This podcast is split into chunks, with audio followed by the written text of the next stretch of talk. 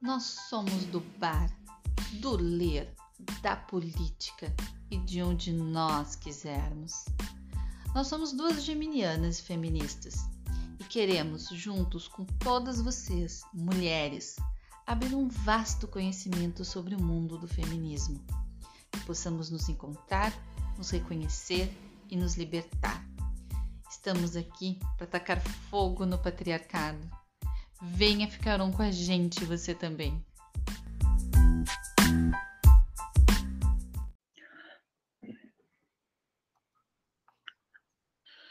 Olá, sejam todas bem-vindas, sejam todos bem-vindos, sejam todos bem-vindes. Esse é mais um podcast As Gurias Estão On. Eu sou a Rei Barzik.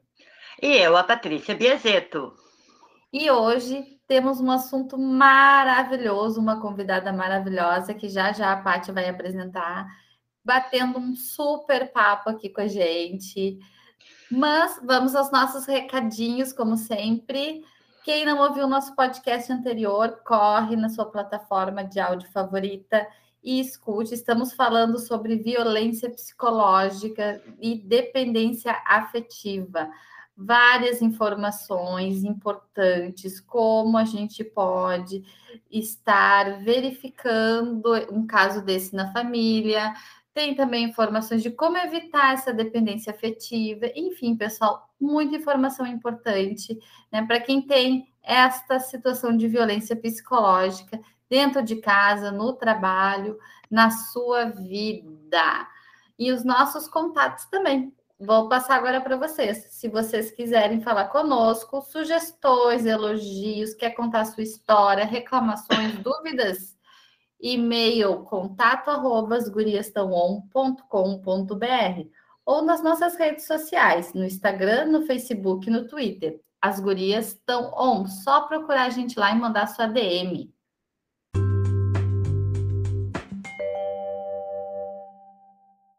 Certo, então. Uh, hoje, então, como a reabriu aí o podcast, o episódio de hoje, nós temos uma convidada, né, um bate-papo, uh, além de gostoso, recheado de informações, informações muito importantes. Né? A gente vai conversar com a Rose Marques, tá? A Rose, ela é advogada e feminista, Uh, ela pesquisa gênero e violência contra as mulheres e é coordenadora proje de projetos do Instituto Maria da Penha. Seja muito bem-vinda, Rose. Muito obrigada pela tua participação hoje aqui conosco. Obrigada, meninas, pela acolhida, recepção. É um prazer estar aqui nesse podcast que já tem essa essa perspectiva, né, de falar uma, de dar vozes, de dar voz, né, e de trazer também vozes de mulheres aí pelo Brasil afora, né, falo de Fortaleza, Ceará, é, uma da, é a sede do Instituto Maria da Penha, e estou é, muito feliz de estar aqui com vocês hoje, e aí será um prazer essa conversa. A gente que agradece, Rose. Muito obrigada pela tua disponibilidade. A gente ficou tão feliz, tão feliz que tu pôde bater esse papo com a gente, porque é muito importante a gente trazer essas informações principalmente a gente sempre bate nessa tecla, né, Paty? Aqui no Rio Grande do Sul, o machismo ele é muito forte. Muito, muito forte. Então, assim, é um trabalho que a gente vem constantemente lutando e tentando trazer pelo menos um pouco de informação, né, para que essas mulheres que sofrem com violência, com assédio com várias situações do machismo possam conseguir uh, sair ou ter voz, ou a gente plantar pelo menos aquela sementinha, assim. E também a questão de conhecimento. Lá no nosso primeiro ou segundo episódio, uh, eu trouxe que o conhecimento sobre o feminismo ele causa rachaduras no patriarcado, né? Então, nada melhor que a gente trazer informações também conceituais né, para a mulherada aí e a Omarada também saber, né? Porque feminismo é para todos. Né? Então a gente tem que batalhar para isso. Né? E aí, essa é a ideia do podcast: é trazer o conhecimento e o alerta sempre, né? Como a Rê traz, a questão de, nesse mês, né, a gente tratando sobre a violência contra a mulher, que é assustador. Eu acho que tu, mais do que ninguém, com relação a essa. Tem esses dados todos muito fortes, e a gente, quando olha para esses dados, se assusta, né? Então, essa é a ideia aqui hoje, né, Rose? Eu queria iniciar contigo como tu entrou com o Instituto Maria da Penha, como tu tá dentro desse projeto. Então, nossa, a minha trajetória no na luta das mulheres no feminismo é longa. não sei se eu consigo contar aqui, não. Mas é, a minha formação é a partir da assessoria jurídica popular, né? Então, é, digamos que em vários momentos da minha vida eu estive é, próxima aos movimentos sociais, às organizações da sociedade civil, nas pautas de direitos humanos, né? E aí é, eu comecei a militância feminista orgânica é, há mais ou menos uns seis anos, né? É, e isso também desencadeou algo que eu já fazia, só que de uma forma mais, é, mais tímida, que é a, a questão da, da pesquisa mesmo sobre gênero, né? Da pesquisa sobre sobre feminicídio, que acaba sendo o tema que mais me move, me atravessa também, né? E aí, a partir disso, né, isso é da minha trajetória pessoal, mas como a, o pessoal é político e o profissional também, né? Então, o meu fazer profissional sempre foi um fazer político. É, nesse meio do caminho, eu encontrei o Instituto Maria da Penha inserido dentro do projeto Contexto, que foi desenvolvido, acabou recentemente o projeto, né, não a ação articulada, mas desenvolvido por uma plataforma de organizações da sociedade civil num território do semiárido aqui do, do interior do Ceará, né, com escolas do campo, né, com esse recorte de é, semiárido, agroecologia e educação contextualizada, né, a gente trabalhava, trabalhou na perspectiva da educação e gênero, né, e aí eu é, é, mesmo após o fim do projeto, né, continuo no Instituto nessa tarefa também relacionada aos projetos, né, às ações propriamente ditas, que é a coisa mais assim instigante de fazer nesse nesse nesse tema, né? Porque mais até do que a atuação, por exemplo, profissional como advogada, né, ou nesse campo do direito, é, essa tarefa da educação, de conversar com as pessoas, né, de estar nos espaços. Esse mês de novembro estive, estivemos, né, todas no Instituto muito é, voltadas para a participação em vários eventos, atividades. Novembro é um mês muito simbólico para a gente, né? É, não só pelo cenário né, em que vivemos e esse atravessamento aí da pandemia, né, e, e, e do aumento e a gente já consegue visualizar né, um sutil aumento aí da violência letal, mas também das outras formas de violência. E para a gente é, para mim, né, pessoalmente, é, é muito instigante trabalhar nessa frente. Né? Não que as outras não sejam importantes. E aí o Instituto acaba tendo mais esse papel né, do, do trabalho político, de articulação, de disseminação né, da, da Lei Maria da Penha, e de defesa também, né, desses instrumentos que a Lei Maria da Penha trouxe. É por aí. Que bacana, Rose. Uh, isso que eu ia te perguntar, né? A gente tem falado bastante como aumentou os casos, né, durante a pandemia de violência contra a mulher, principalmente a violência doméstica, né? E tem e, a, e como é que o Instituto tem uh, trabalhado com essas mulheres ou como essas mulheres chegam até o Instituto?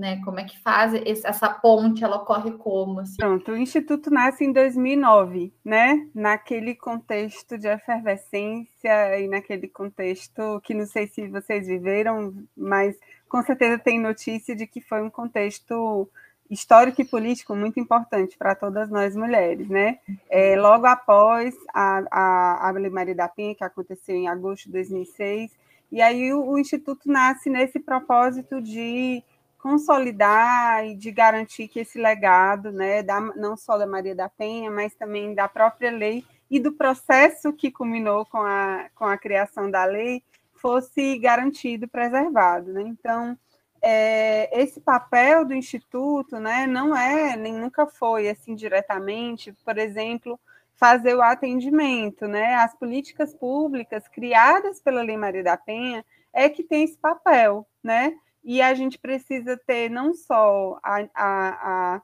o entendimento sobre isso, mas também a nossa atuação tem que ser pautada de todas, todas, todos nós, tem que ser pautada nesse sentido, né? Defender a Lei Maria da Penha, inclusive defender que os, os estados, os municípios, a União tenha recursos, né, orçamento tenha políticas públicas especializadas de atendimento né, às mulheres em situação de violência, mas que também tenha promoção da, da, autonomia econômica das mulheres, mas que também tenha uma boa política de saúde né, para as mulheres em todos os aspectos, desde, né, desde o planejamento familiar até a saúde mesmo mental, a dignidade né, de vida.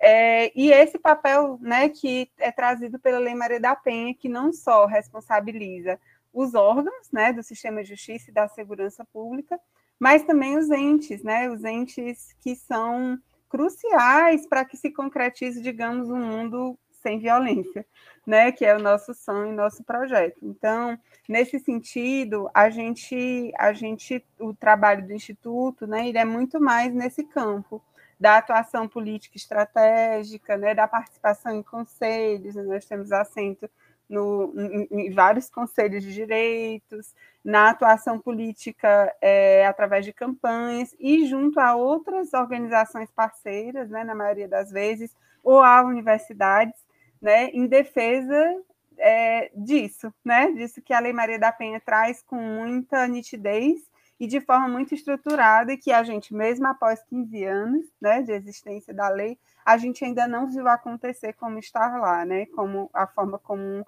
está é, colocada, é, digamos, uma política macro, né, e universal para todas as mulheres de fato terem condições de, de romper os ciclos de violência.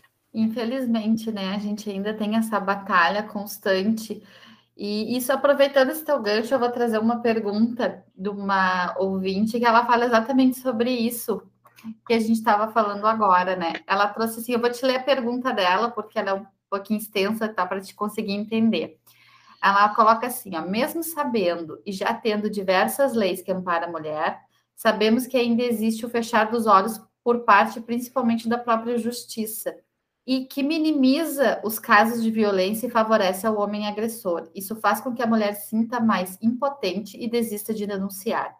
Por, por mais que tenha lei, ela é banalizada pela própria justiça, como ocorre em muitos casos de que forma podemos fazer valer a justiça, se o patriarcado ainda é a maioria nesse meio? É isso que ela nos, nos coloca, Nossa. eu achei que. que Uma bem super pergunta. Uma super pergunta. Como é que é o nome dela? É a Ca... Ana Carla. Ana Carla. Ana Carla deveria estar aqui também conversando sobre isso, porque ela trouxe uma questão assim bem fundamental e complexa também da gente abordar, né? Olha só, é, ela trouxe aí uma questão que não, não é só sobre as mulheres em situação de violência, que é uma crise institucional vivida né, pelo, pelo uhum. país, em várias dimensões e aspectos. Ela traz também a questão da justiça, problematizando uma, de uma forma é, bem interessante, né? Assim, afinal, que justiça, né? Nós queremos o que é fazer essa justiça. E ela, nesse, nessa história, né, ela, ela problematiza aí toda a questão que, eu, que, na minha avaliação, é uma questão que está posta né, nesses 15 anos. É, a lei, né, ela, ela não foi feita. É, a Lei Maria da Penha, diferente de outras, inclusive, dinâmicas legislativas no Brasil, a Lei Maria da Penha ela foi e é né, um produto de uma advocacy estratégico, né, de uma atuação no sistema interamericano, mas também de muito debate, né, muito debate interno, foram várias audiências públicas, tem alguns, é, algumas produções, eu posso disponibilizar para vocês, tem três volumes, é, é, é, uma, é uma literatura mais no campo do direito, mas são tecendo fios de uma crítica feminista ao direito. São três volumes com vários artigos de especialistas, inclusive algumas companheiras que fizeram parte desse processo, né, de, de elaboração do anteprojeto. E é, a Lei Maria da Penha, ela veio com esse propósito né, de ser realmente um divisor de águas. E a gente sabe que uma mudança de paradigmas não é algo fácil de construir. Nossa. É, e, portanto, eu não, eu não acho assim, e, eu, e, e, e não é um excesso de otimismo, não.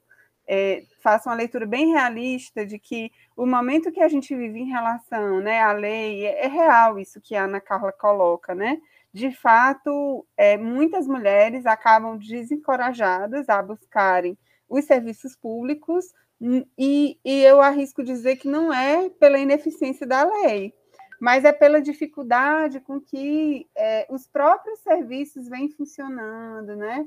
Sobretudo nesse cenário em que alguns serviços ou diminuíram ou deixaram de existir, né? Nesse momento em que os orçamentos apertam, é de onde primeiro se tira dinheiro, né? Então, é, é, a, essa dificuldade né, de acessar os mecanismos da lei é muito mais atravessada pela realidade dos serviços do que pela lei em si, porque a lei ela está lá escrita bem, bem estruturada, bem organizada, ela precisa ser cumprida. Né? As, as, os entes, os órgãos, os serviços precisam ser responsabilizados sobre isso também. Né? E aí, é, essa, essa pergunta ela também dá gancho para um outro aspecto que é bem fundamental assim agora é, de fato não, não essa, essa dificuldade, digamos, no sistema de justiça em incorporar a perspectiva da Lei Maria da Penha, ela não é nova. Na verdade, nos primeiros anos da Lei Maria da Penha, era toda semana, todo dia, com muita frequência, tinha sempre alguém querendo dizer que ela era inconstitucional, né? sempre alguém querendo desmontar ou descaracterizar os propósitos da lei foi muita luta, inclusive de tese jurídica, né, nos tribunais até. Em 2009 teve uma decisão que foi muito importante sobre a questão da, da, dos crimes de lesão corporal. E, enfim, tem uma série de episódios em que é, não, que demonstram que não foi tranquilo né, incorporar a perspectiva da Lei Maria da Penha para o sistema de justiça, não só para o Poder Judiciário. Né? Ainda hoje, as instituições têm dificuldade, por exemplo, organizarem os seus serviços especializados, né? de ter os núcleos lá específicos de atendimento às mulheres, de ter. Ainda hoje é uma luta, é, às vezes, eu acho que a gente ainda segue lutando pelo óbvio, pelo básico, né? E é, é um é pouco isso. Talvez quando a gente alcançar um patamar em que tudo que está na Lei Maria da Penha existe na realidade das mulheres, né, e que elas possam acessar com mais facilidade, e que os serviços tenham não só funcionamento, mas um funcionamento de qualidade, né, que tenham ali estrutura e condições para realizar o seu trabalho, talvez a gente supere, né, essa, essa, essa questão da legitimidade. E aí, né, para finalizar, eu também não sei se eu respondi tudo, Ana Carla, mas a gente segue dialogando no sentido de a todas as outras ouvintes e outros né, ouvintes que estejam aí, é, é, que a gente precisa defender né, a lei como ela foi é, constituída, construída, né, que foi a muitas mãos, muitas mentes, muitos corações e muita história, é, e também defender no sentido não só de manter o que a gente já tem, mas no sentido de avançar, né? É, nos momentos de crise, a, a, primeira política que é desfacelada, desmontada, é a política de mulheres, e a gente tem que fazer o um movimento contrário. Nos momentos de crise é onde mais a gente precisa cuidar, investir, né, e preservar a existência da política de mulheres.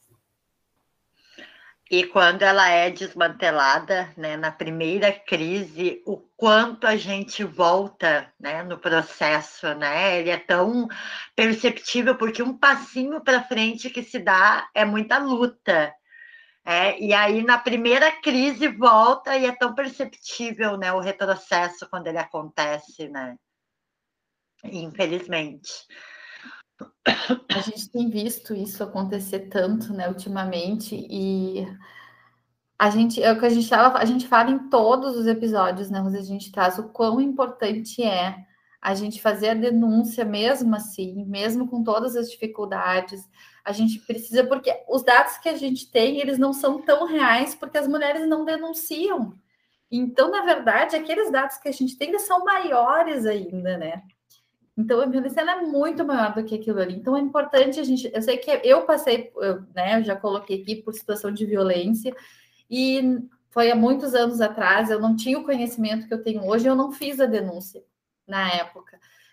E eu acho que hoje eu olho assim, quão importante seria se eu tivesse feito, sabe? Quão importante. Então, assim, era vergonha, era falta de conhecimento, era tanta coisa envolvida. E a gente, pois que a gente entende muito isso, mas a gente pede, tem batido muito nessa tecla, a denúncia é extremamente importante, né? E se a gente tem a lei, a gente tem que fazer cumprir. Uh, a gente tem agora a lei também de, da violência psicológica, que entrou em vigor agora em 2021, né, Rose? Que também a gente tem que fazer valer cumprir essa lei. Ela está ali para nos ajudar e essa violência ela é tão discreta, tão, né, que a gente tão no corriqueiro às vezes que a gente não, não percebe.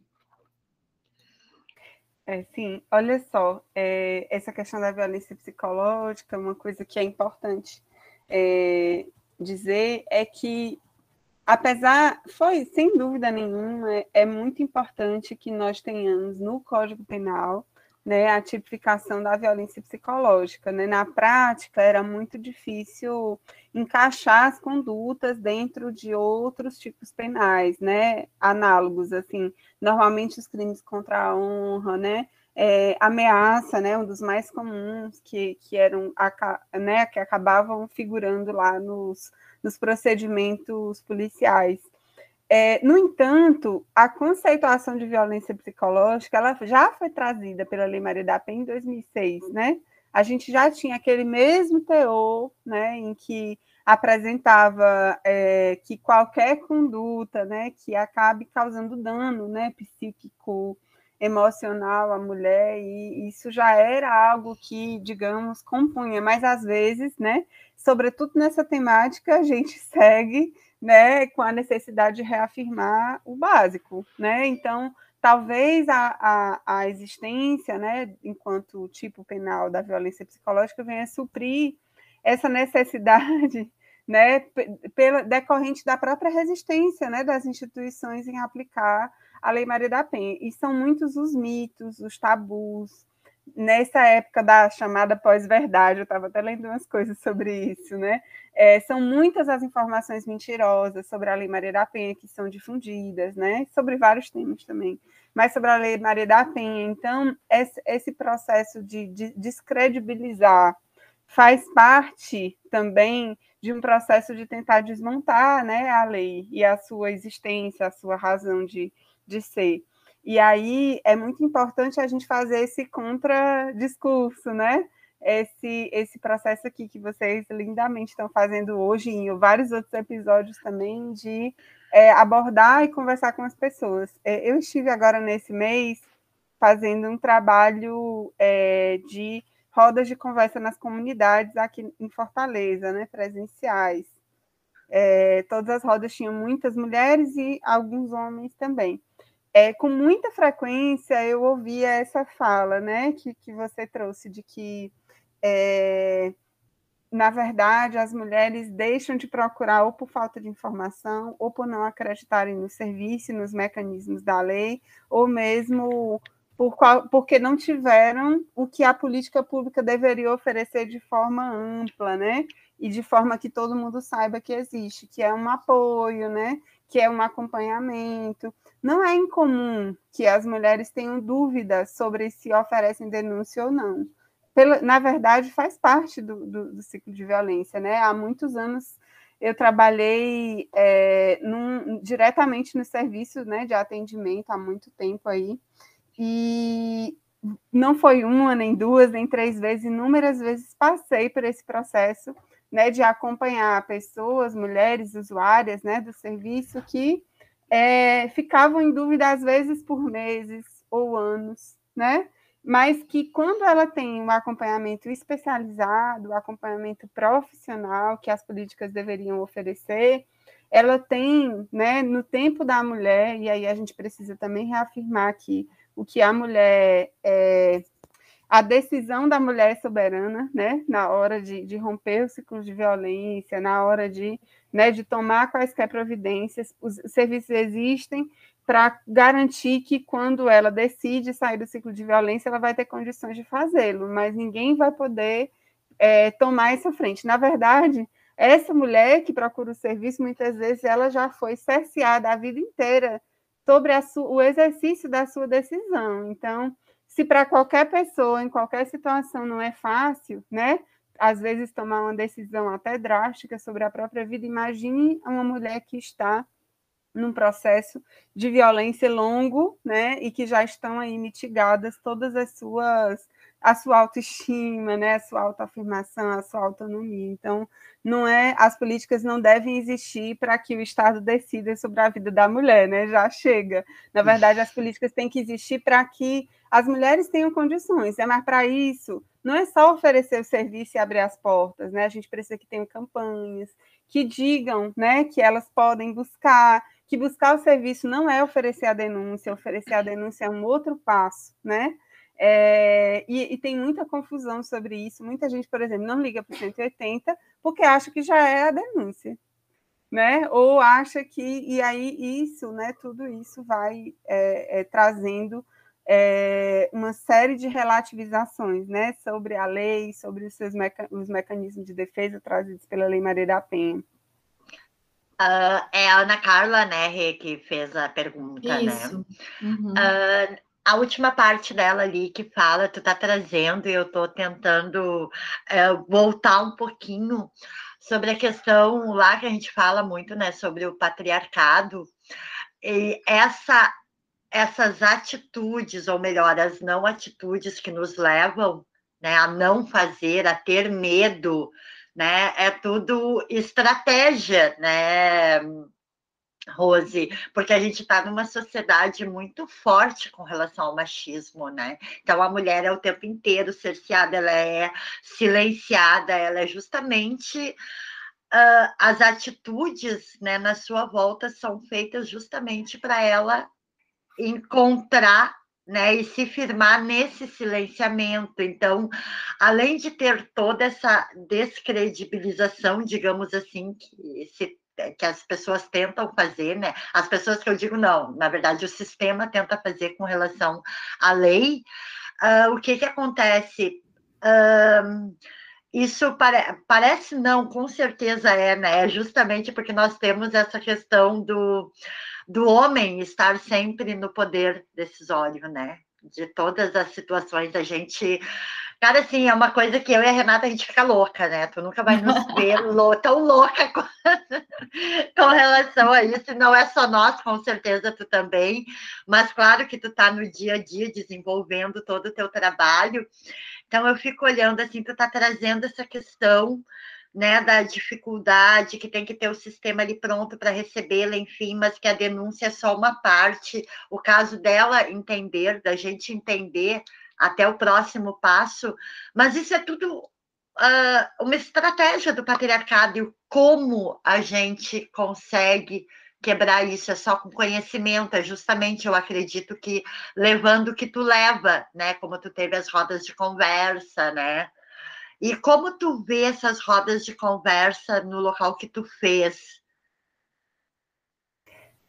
então, é um desafio, né? Porque, no geral, não é um tema confortável, tá? Não é um tema que é, as pessoas... Ah, ah, eu estou aqui dirigindo, eu estou sem fazer nada, vou ali ouvir uma coisa sobre violência de gênero. Não é um tema que não as é. pessoas é, têm adesão natural das pessoas, né? Então, é, é difícil de fazer do ponto de vista da mobilização, é difícil de fazer também do ponto de vista de como você aborda, né? não pode ser muito longo, porque as pessoas né, não permanecem, mas também não pode ser curto demais a ponto de comprometer a qualidade. É um malabarismo né, de estratégias aí. É, é o mesmo, eu, eu, comparo com a mesma dificuldade que professores e professoras têm na sala de aula, né? É, é, muito difícil, né? Trabalhar, então não tem como a gente trabalhar de um jeito distanciado. É, eu, é, quando a gente já discute muito assim, trazendo conceitos como patriarcado, né, um patriarcado que é racista, inclusive, tudo a gente reconhece a estrutura da sociedade, percebe que isso tudo se retroalimenta, né, dentro de uma, né, tem, faz parte do projeto, né, faz parte do script, o fato de não ter, né, uma boa representatividade das mulheres nos espaços de poder e decisão, né, e consequentemente, né, sobre o rumo do, das leis e, e das, das questões importantes da nossa vida, tudo isso se retroalimenta. Agora, é muito difícil dizer isso de uma forma que seja acessível, né? É muito difícil construir uma linguagem acessível. E aí a gente não tem como é, fugir é, de mexer, por exemplo, com os estereótipos, né? com aquilo que está mais perto da realidade, de pensar os relacionamentos, por mais que a violência de gênero não necessariamente envolva relacionamentos afetivos, né? É, e aí isso tudo vai ajudando assim a gente a criar uma comunicação, né? Se não tiver a comunicação, não rola. Você diz um monte de coisa, né, que não que algo interrompe ali até chegar naquela, naquela pessoa que é o seu, as suas interlocutoras, interlocutores. É, eu digo isso porque, por exemplo, a gente acha que está tudo muito avançado, tudo muito moderno, mas em todas essas rodas de conversa, só nesse mês agora, 2021, ainda tinha gente, não era pouca, achando que a Lei Maria da Penha, que era muito injusto a Lei Maria da Penha não ser aplicada a homens, por exemplo né? Nossa. Então a gente acha às vezes que está num, numa situação melhor, assim, né, de consciência coletiva e de processos de, de né, disseminação de direitos mesmo, a gente acha que está numa situação melhor, mas não está, né? É, segue sendo um tema fundamental, necessário, que a gente tem que talvez e inventando novas formas de falar sobre ele, mas a gente não pode deixar de falar sobre ele. Eu acho que as pessoas confundem, né, Rosi? Porque o fato de ter leis para a mulher é que as mulheres estão, mas, mas é que a violência é contra a mulher. É a mulher que sofre, é a mulher que está sendo morta. Nós somos o quinto país no mundo em feminicídios, em violência contra a mulher, gente. Então, como é que tu não vai ter uma lei para proteger né? E quem é que está matando mulher? Não é mulher matando mulher, são os companheiros, são os, né, as pessoas que estão ali. E, e, e, tá, tá tendo muitas coisas que estão tendo inversão de valores, né? Que, tão, que a gente até fala aqui, né, de, de outros assuntos, que eu não vou entrar, porque senão a gente vai desviar aqui. Mas a gente tem que ter consciência de que se existe uma lei, é porque está tendo algo errado acontecendo ali. Né? A lei não está ali para ser um enfeite, para dizer, olha, tem uma lei para proteger a mulher. Não, se chegamos a esse ponto, é porque a coisa não está legal, vamos dizer assim, né? Coisa está feia. Contra números te... não há argumentos, né? São eu, ia, eu ia comentar isso. Deixa eu te fazer falando na questão da Lei Maria da Penha. Eu vou te fazer uma pergunta bem básica, bem óbvia, mas eu acho que muita gente não tem conhecimento. O que, que abrange a Lei Maria da Penha? Vamos entrar nesse detalhe, porque eu acho que muitas das nossas ouvintas conhecem a Lei Maria da Penha, mas não tudo que ela abrange. E é verdade, né? Eu, eu, por exemplo, respondi dúvidas dessa ordem até para professores e professoras, né? Nesse, nesse processo, nessa trajetória. É, é, muito importante, viu, Renata, essa pergunta. Não é básica, não.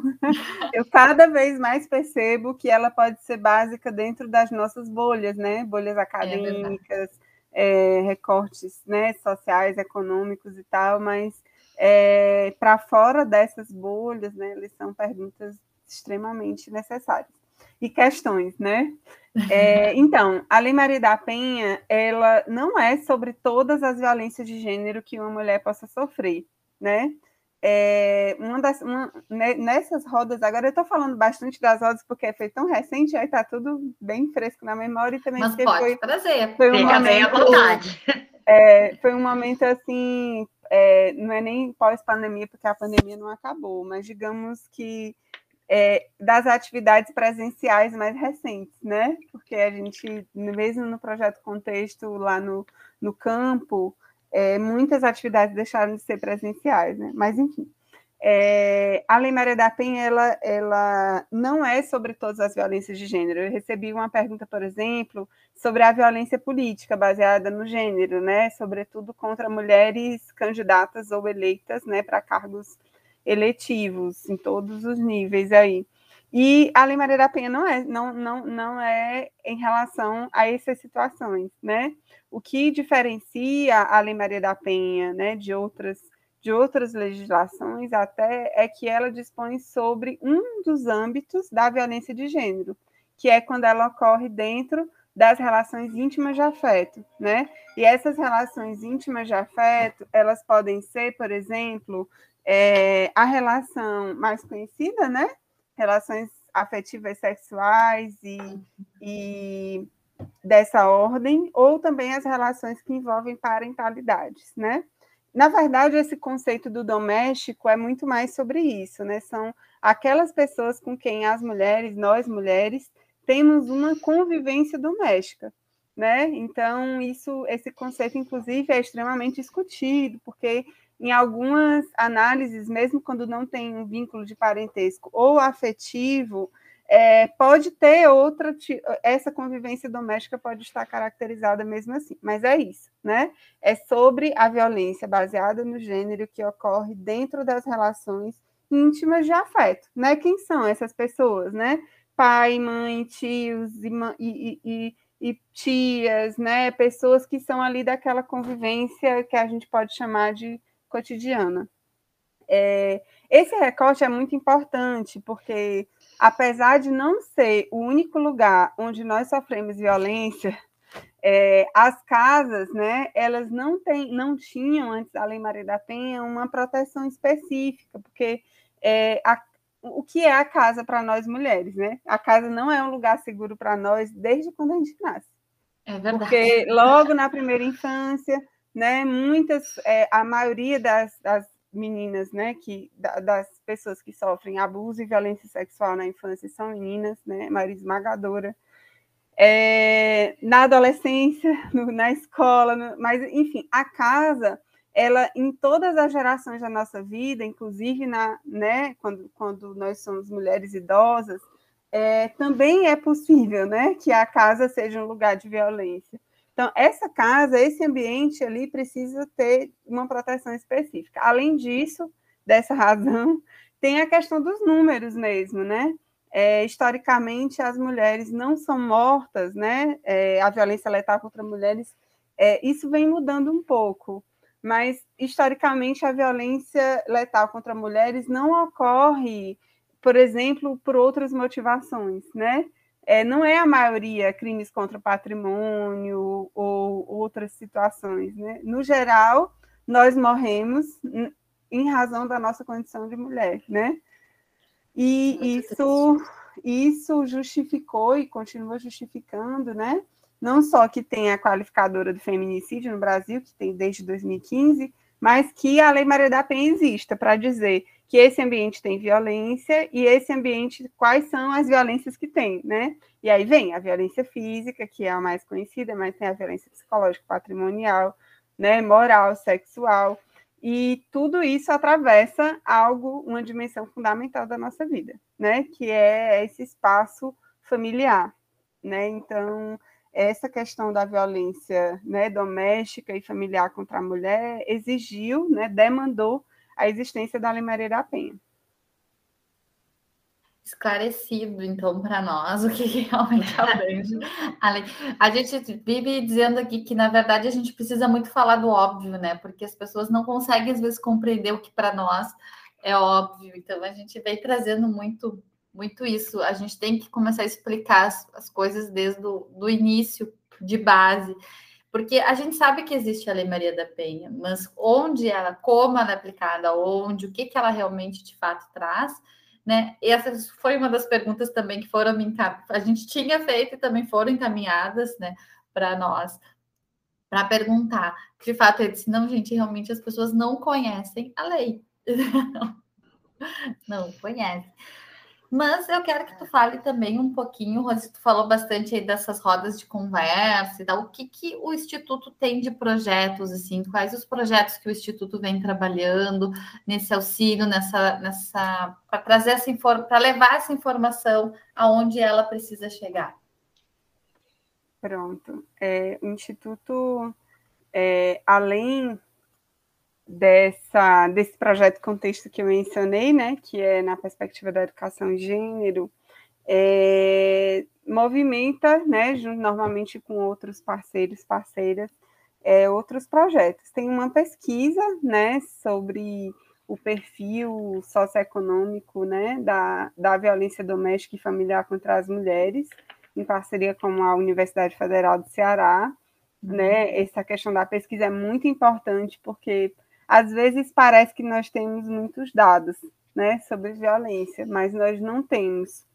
É, inclusive, nós não temos dados amplos, né? Nós temos dados muito entrecortados, às vezes, né, ou geograficamente ou de forma temática, muito cortados, né? Então a gente não tem dados amplos e também não tem uma boa sistemática de coleta, né? Por exemplo, desses dados, não é unificado, né? Nós não temos, se você, por exemplo, é, vê o, o anuário, né, que sai todo ano da segurança pública, é, o, o, Fórum Brasileiro de Segurança Pública tem muita dificuldade de coletar os dados e normalmente sempre falta um estado ou outro. E além de tudo, como não é unificada, né, a coleta desses dados, a sistematização desses dados, então é, é muito subnotificado, né, tudo isso que nós temos. É, e aí, por isso a gente acredita muito na, na questão da pesquisa e na produção de informações né, confiáveis de informações baseadas né, em parâmetros científicos e também baseadas em é, numa expertise, né, numa expertise de, de formulação mesmo desse conhecimento que é muito importante. Isso serve principalmente à academia, às políticas públicas, mas isso também serve para a gente entender né, a, a, as pessoas né, e, e, e a realidade no Brasil. É, e aí nós temos um trabalho também concordando as escolas, né? É, tem um boletim trimestral que nós lançamos também, justamente organizando, sistematizando e questionando esses dados né, sobre violência. É, nós temos também é, uma ação muito estratégica que é sobre a formação de defensores e defensoras né, da, de direitos à cidadania que é justamente é, nós encontramos ao longo do caminho muita gente interessada né, em aprofundar o tema, em entender né, não só o trabalho do Instituto, mas todas essas questões que nós estamos conversando aqui hoje. E aí, para isso, né, para dar também uma.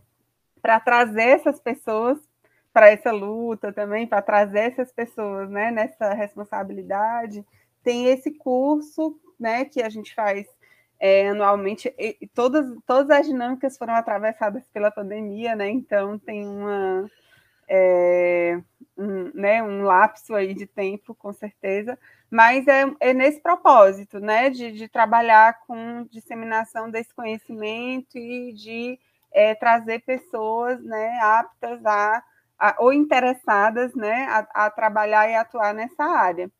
E aí, esse muito, muito estudante, né, muitos estudantes que depois acabam fazendo pesquisas, acabam fazendo trabalhos de extensão, né, acabam atuando na universidade em relação a esse tema. Tem muitos núcleos de acolhimento se formando, pelo menos aqui no Ceará, é, em torno desse tema. E eu acho isso muito fundamental, né, porque esse ambiente também da né, universitário, escolar, ele precisa desse espaço, né, em que tenha vários atores ali que possam não só dar suporte a quando né, acontece violências, mas também para manter, digamos, um espaço vivo, né, funcionando e, e fazendo aí a, a, a frente né, dessa, nessa temática. Né? Na Unilab, na UES, nós temos essas iniciativas bem consolidadas já. E muito necessárias, né? É, pois eu é, sou... eu tentei resumir aqui, é muita coisa, mas fundamentalmente, né, a atuação estratégica, né, a atuação política nos conselhos, né, a Maria da Penha participa de muitas atividades, né, e, e se coloca publicamente sobre, sobre as questões, né, que estão para ser decididas, né, sobre a e isso também, é, além, né, do trabalho mesmo de difusão, né, do, do, a gente também oferece cursos e ou palestras, né, para outras organizações, ou mesmo empresas, ou, enfim, é bem amplo. E, e tem a sede em Recife também, né? Que tem um trabalho também bastante específico. Não dá tempo de falar, não, gente. Mas é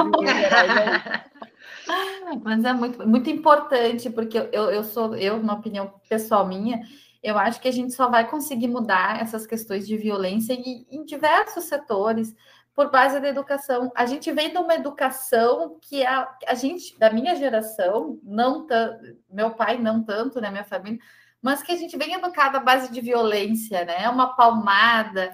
E ah, mas eu apanhava e não, não morri por isso, mas é errado, porque a gente acaba automaticamente repassando essa violência, tanto no, no, psicológico como no físico, da palmadinha, da palmada na mão porque botou no dedo na tomada quando é criança, né, por exemplo, e a gente repassa isso instintivamente. Então, acho que sim, a educação ela tem que mudar, tem que ser feita desde pequeno, ensinar que não é batendo, que não é xingando, que não é discutindo, que se resolve de outra forma.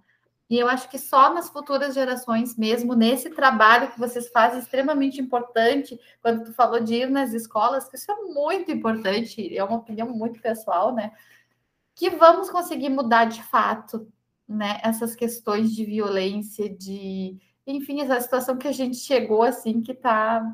Que eu não tenho nem adjetivo, acho, para descrever as loucuras que a gente vê acontecendo por aí com mulheres, com A Rose falou com relação a dados, né, que é, atualmente a gente não consegue nem ter é, esses dados mapeados tão corretamente.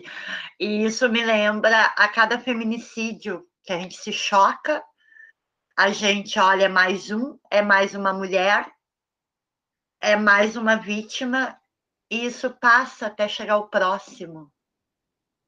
Né? A, a gente acaba Uh, talvez não quem está na luta, seja a gente aqui de uma forma um tanto quanto ainda uh, pequena, mas que a gente já tem uma repercussão no Sul, porque a gente sentiu muito essa necessidade, né, de uhum. falar sobre feminismo, falar sobre essas questões, principalmente aqui. A gente fala de Porto Alegre, mas principalmente para mulherada, e começa pela nossa roda de amigos e pela família, né? Sempre começa pela família, tudo, né? Então, a gente percebe que esses números, a dificuldade uh, que tu traz com relação ao mapeamento das pesquisas, realmente tu consegue só trabalhar uh, fielmente quando tu tem dados concretos, né? E a gente não tem, e a gente que está de fora dessa situação de pesquisa, a gente mesmo olha e diz: poxa, mais uma mulher, mais uma questão, mais uma que foi pedir ajuda, que não ganhou medida protetiva, o cara furou essa medida protetiva, ela estava implorando por e acabou ali. Aí a gente liga para a polícia, a polícia não chega a tempo, né? Para resolver, para estar tá lá e fazer a medida protetiva valer a pena. O que é para ser um alívio, uma segurança, não é, porque não tem a garantia de que vai estar tá lá a tempo, né? Porque o cara vai chegar já te atirando, te enfiando uma faca, ou enfim, te queimando, como a gente vê casos aí, matando filho também. Mas eu vou dizer que o que a Paty falou acontece muito. Eu vou trazer, a gente fala mesmo aqui, tá, Rosina? Mas casos que caem no esquecimento. Nós temos o caso do goleiro Bruno, que agora, quando volta a trabalhar, e ainda vai ser nada, ah, o cara já pagou o que ele tinha que pagar. Vamos esquecer isso. Aí fazem fantasia lá de Halloween lá com ele, com o saquinho escrito Elisa. Gente, que isso? Uma pessoa, uma mulher foi morta, esquartejada, sei lá o que aconteceu com o corpo, porque até hoje não se achou o corpo dessa mulher. E outro caso agora, recente, do DJ Ives, que, que foi preso por bater na, na Pamela Holanda, foi solto, e tá lá o pessoal que falou mal dele, tá lá junto.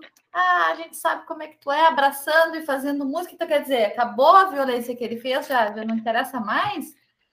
Cara, isso, isso é, você me deixa louca. Eu fico louca com essas coisas. Mas é que eles são é. amigos, né? O, a Almarada é muito próxima. Ele, ele quer matar o vizinho que assediou a mulher lá. Mas ele tem um amigo assediador. Não, mas o cara é do e bem. Não, o cara é legal, passa pano. Aí a gente já, aí tu já tá vendo um pouco do nosso ranço, não tá, tô, né? Não, na verdade, eu pensei em duas coisas com essa tua fala, Rei, que assim, eu na, já íntima, né? Chega aqui no podcast, já tô Eu já me sinto. Mas, ó, mas, ó é, tem uma, uma, uma autora feminista que diz que a tolerância social ao feminicídio é um próprio componente dele, né? Não existiria feminicídios também se não houvesse tanta tolerância social. E essa tolerância ela não é só das instituições, é das pessoas também. No geral, é, não é considerado uma conduta grave, né? É, por exemplo, nós, resumindo, nós vivemos numa sociedade onde é muito mais sério, é muito mais punível. As pessoas acreditam que é muito mais grave furtar uma lata de leite e fraldas do que bater na companheira, né? É, nós temos hoje um sistema penitenciário lotado às montes, e não, não é de pessoas que cometeram violência doméstica, por exemplo. Né? É, na, na, nossa sociedade, o patrimônio tem sido um valor mais é, preservado né, do que a própria vida, inclusive. Então, essa questão da tolerância é, é fato, né, é nítido, tá aí para todo mundo ver, ninguém, ninguém se importa, né, se, a, se o cara é um cara legal, é bem quisto. E aí, no cenário da violência doméstica, né, tem um mito de que quem comete violência doméstica ah, é um cara que é, né, já não presta, né, é um cara que não, não tem caráter, não sei o que, não, não é nada disso. Na verdade, o agressor, o ofensor, nesse cenário de violência doméstica, é esse mesmo homem acima de qualquer suspeita, né? Esse mesmo homem que é a estrela do, né, do, do forró, não sei das quantas. Hoje, inclusive, ou foi ontem, teve uma outra, uma outra situação, né, de um outro famoso aí. No, é, o cara. Aqui em Fortaleza nós tivemos um vereador, né, recentemente também preso. Foi preso é, por ameaçar as mulheres. Isso. Então, assim, é essa pessoa mesmo, é, é qualquer pessoa, é o seu vizinho que é legal, que é gente boa, né? É o seu irmão ou o seu, né? Que, que você acha que né, tá acima de qualquer suspeita. Porque mas na frente, está. né, Rose? É... Eles são muito legais. Eles são. Esses caras são. Ah, mas ele é super gente boa, ele jamais vai fazer isso. Olha o caso do Neco do Borel, que eu trago outro famoso aí uh, fez o que fez lá na, no reality, depois, isso que ele já tinha casos de denúncia com a ex-namorada que debateu nela, e teve violência também sexual junto, e, tá... e aí ele soube, visto encontrado no motel lá com não sei quantas, gente do céu, e tá tudo bem, tá tudo bem, tá tudo é, legal. É, além de ser esse perfil, né, a, dessa questão da pessoa acima de qualquer suspeita, tem também uma questão muito difícil de avaliar, que é o elemento risco, né? Eu já trabalhei no serviço de, de atendimento e, e, ano passado é, o Ministério Público lançou um formulário de avaliação de risco chamado FRIDA. Não sei se é do conhecimento de vocês, mas tem uma procurada depois. Não. É um formulário que, na verdade, é um subsídio para os serviços de atendimento, né? Porque é muito difícil avaliar o risco, porque a gente de verdade não tem como saber, não tem como prever si. E aí, nessa história, é que algumas, muitas mulheres acabam morrendo, né? É, teve, teve um outro caso aqui no Ceará ainda, acho que foi desde, ah, tem quase uns dois anos, que eles já estavam separados, né? Já estava tudo bem, e aí tinha uma questão sobre a guarda das crianças para resolver, e ele a, a chamou para ir na, numa casa de alguém para conversar sobre isso, e estava tudo aparentemente bem, tudo em paz e aí aconteceu o feminicídio. Né? Então, assim, não, não tem como prever. Por isso que é muito importante né, é, é espalhar essa informação de que esse, esse elemento risco ele não é evidente às vezes, né? A gente tem formas de avaliar esse risco, né? De classificá-lo. Óbvio que algumas situações está mais evidente ali, né? Se a pessoa tem arma, né? Com porte legal ou não, mas tem arma se a pessoa já teve né, expressões aí de agressividade, né, abruptas, né, se a pessoa já tentou outra vez, né, é, é, mas não necessariamente, né, não tem assim uma, uma, um perfilzinho onde a gente vai enquadrando. Essa violência letal ela pode acontecer a qualquer momento, em qualquer circunstância. A gente precisa que as mulheres, né, sejam resguardadas. É por isso que na, na no atendimento o, a primeira medida normalmente é tirar da coabitação, mesmo que seja a mulher saindo de casa, né? Muitas mulheres acham que saindo de casa vão perder o direito sobre a sobre a ameação, né, sobre a partilha de bens, e não é verdade também. É outra informação óbvia que a gente precisa espalhar, né? Que é, não é verdade. As mulheres, sobretudo em situação de violência, elas podem, inclusive, e devem, né? Eu recomendaria, inclusive, ir para um lugar seguro, né? Um lugar que, que possa dar condições para até para pensar melhor sobre né, sobre os próximos passos e, e buscar o serviço de atendimento. Né? A denúncia não é nenhum bicho de sete cabeças, não.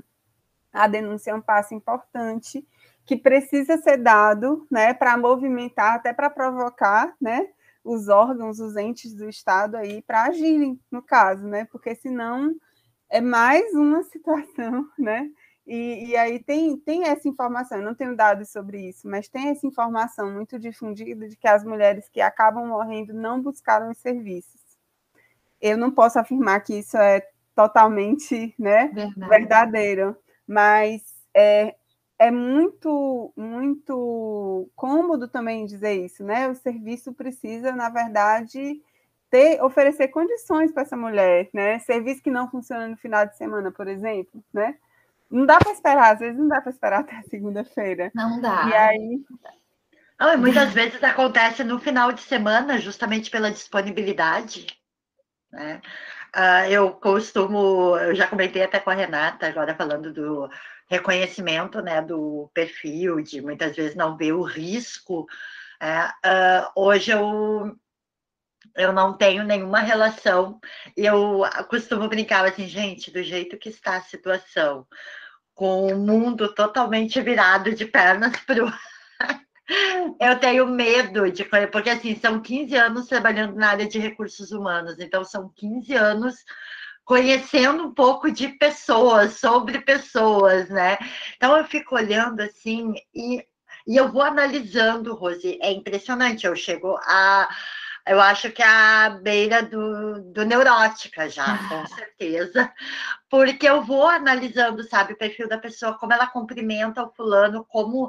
E aí eu solto um assunto polêmico para ver como ela se posiciona nesse assunto polêmico, né? Se ela é a favor ou contra em situações. E ali eu vou tentando pescar, porque eu te confesso que eu tenho muito medo hoje de uma relação justamente pela violência, porque ela vem de uma forma, ela inicia sutil, discreta, ela inicia fantasiada do melhor amor do mundo, Exatamente. sabe? E vai te levando e vai te envolvendo e aí a gente vem naquela dificuldade, né, da denúncia de se dar conta, foi o que a gente comentou, né, no podcast anterior.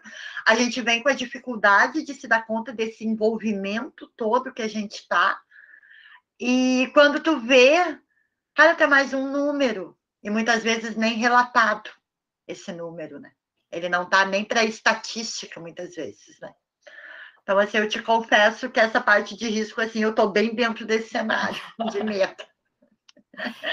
Gente, é, é, só quem vive, né? Só quem tá ali, porque eu, quando a gente abriu esse tema, para mim ele é muito difícil de falar por ter vivido, né, a, a situação de violência, violência psicológica, violência física também. E quando tu vai lendo sobre o ciclo da violência, a, como é que começa, é bem, é muito, e tu fica assim, meu Deus do céu, como é que eu não percebia? A gente é tão envolvida, e eu digo assim, entra tanto dentro da tua cabeça, eles têm uma capacidade, eles são treinados para isso. Esses homens só podem fazer curso e treinado para isso. Porque eles entram e tu, eu, e assim, gente, era como eu me sentia, extremamente culpada e merecedora daquela punição, sabe? E não é. E, e hoje, assim, como se eu tivesse o conhecimento que eu tenho hoje, acho que eu não teria passado um terço, né, do que eu passei. E como eu e a Paty, a gente fala muito nas nossas rodas de amizade sobre feminismo, política. A gente, a gente apanha bastante, né? Não, e as pessoas começaram a perguntar muito para nós, assim, no particular, conversar e nos chamar. Digo, não, temos, a gente tem que pegar esse conhecimento e levar adiante, mandar para todo mundo. Foi aí que nasceu esse podcast foi nessa, nessa questão e, e, trazer essas informações quando a gente começou a falar em violência, disse não tem outras pessoas para falar melhor do que as pessoas que estão lá vivendo isso dentro do instituto. né, que tem esse conhecimento. Então, essa tua participação aqui, ela é muito importante, essas informações que tu vem trazendo. Nós já estamos chegando, passa muito rápido quando a gente começa a conversar, nós já estamos chegando no finalzinho do nosso, nosso podcast, do nosso bate-papo, mas eu queria te fazer uma última pergunta antes da gente entrar para a finalização. Como é que a gente ajuda uma mulher em situação de violência doméstica? Como é que a gente faz? Porque a gente já diz, na briga de marido e mulher se mete a colher.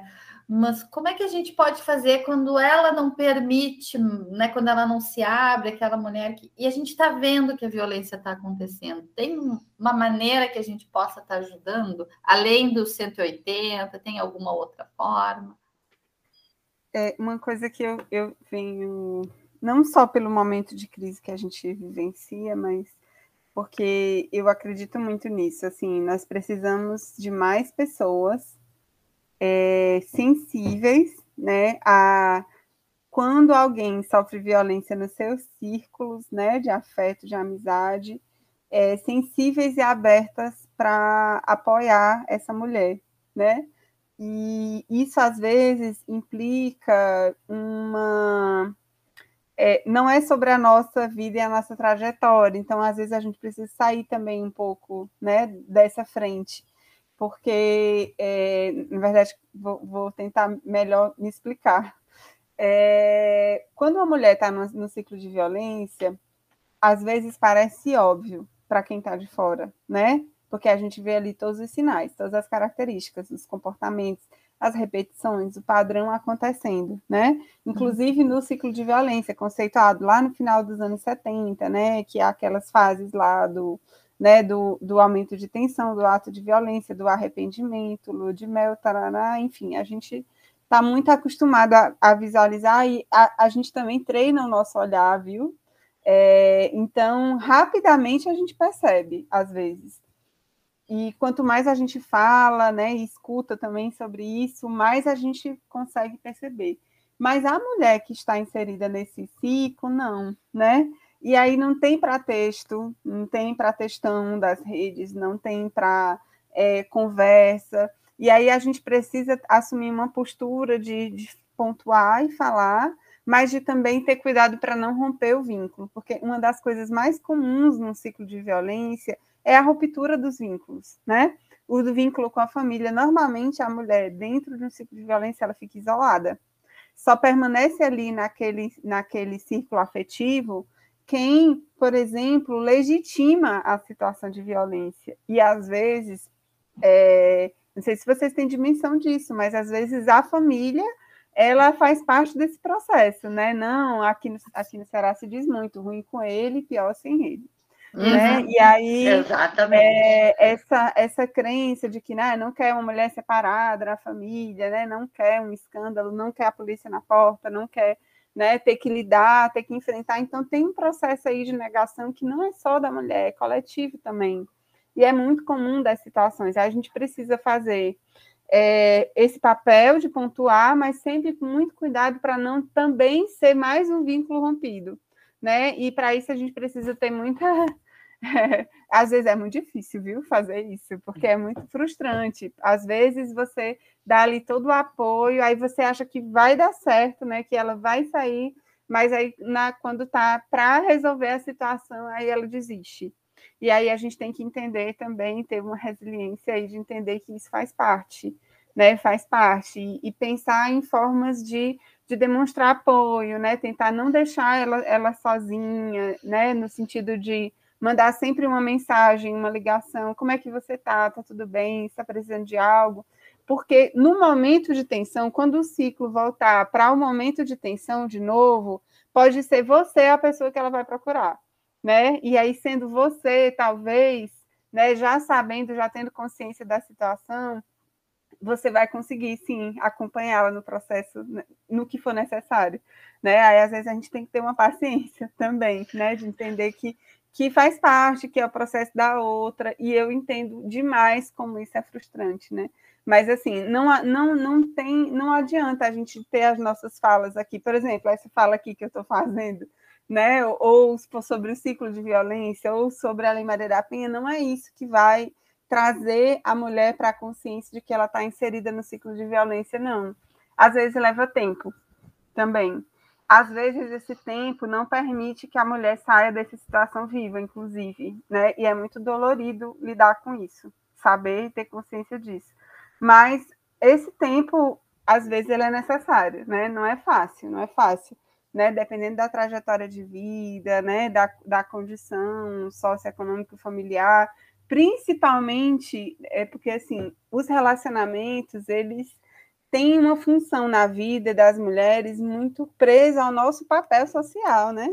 Inclusive as mulheres, né, é, a Patrícia falava que ah, mas é muito. Eu já estou com medo de entrar num relacionamento agora nesse cenário e tal, porque é, nos é cobrado isso constantemente, né? Que nós estejamos dentro de relacionamentos. Então, quando a gente está dentro de um, a gente acha que não pode sair, né? Porque, inclusive, é uma característica né, da violência, essa história de ah, mas ninguém vai lhe querer, né? Que não seja oh, ele. Essa frase é crucial. Essa frase é clássica. Eu digo que essa frase é clássica. Mas é isso, eu é. vejo com muita é, com muita boas perspectivas, né? Essa possibilidade de, de não fazer um julgamento da mulher, né? É, de estar ao lado dela, de oferecer esse suporte e esperar o tempo dela nessa ruptura. Acolher, né? né? Acolher o tempo acolher. dela, acolher o momento que ela está vivendo, que é, é bem assim, tu dá um passo para frente, daqui a um pouco tu recua, daqui a pouco não, mas quem sabe, né? E daqui a um pouco tu vê e vai, até que uma hora vai, né? E é, e é assim, é, é o de formiguinha, mas é o processo que cada um tem seu tempo. E a gente tem que ir respeitando, né? Para que não fuja, né? Não fuja, a gente não consiga mais ajudar.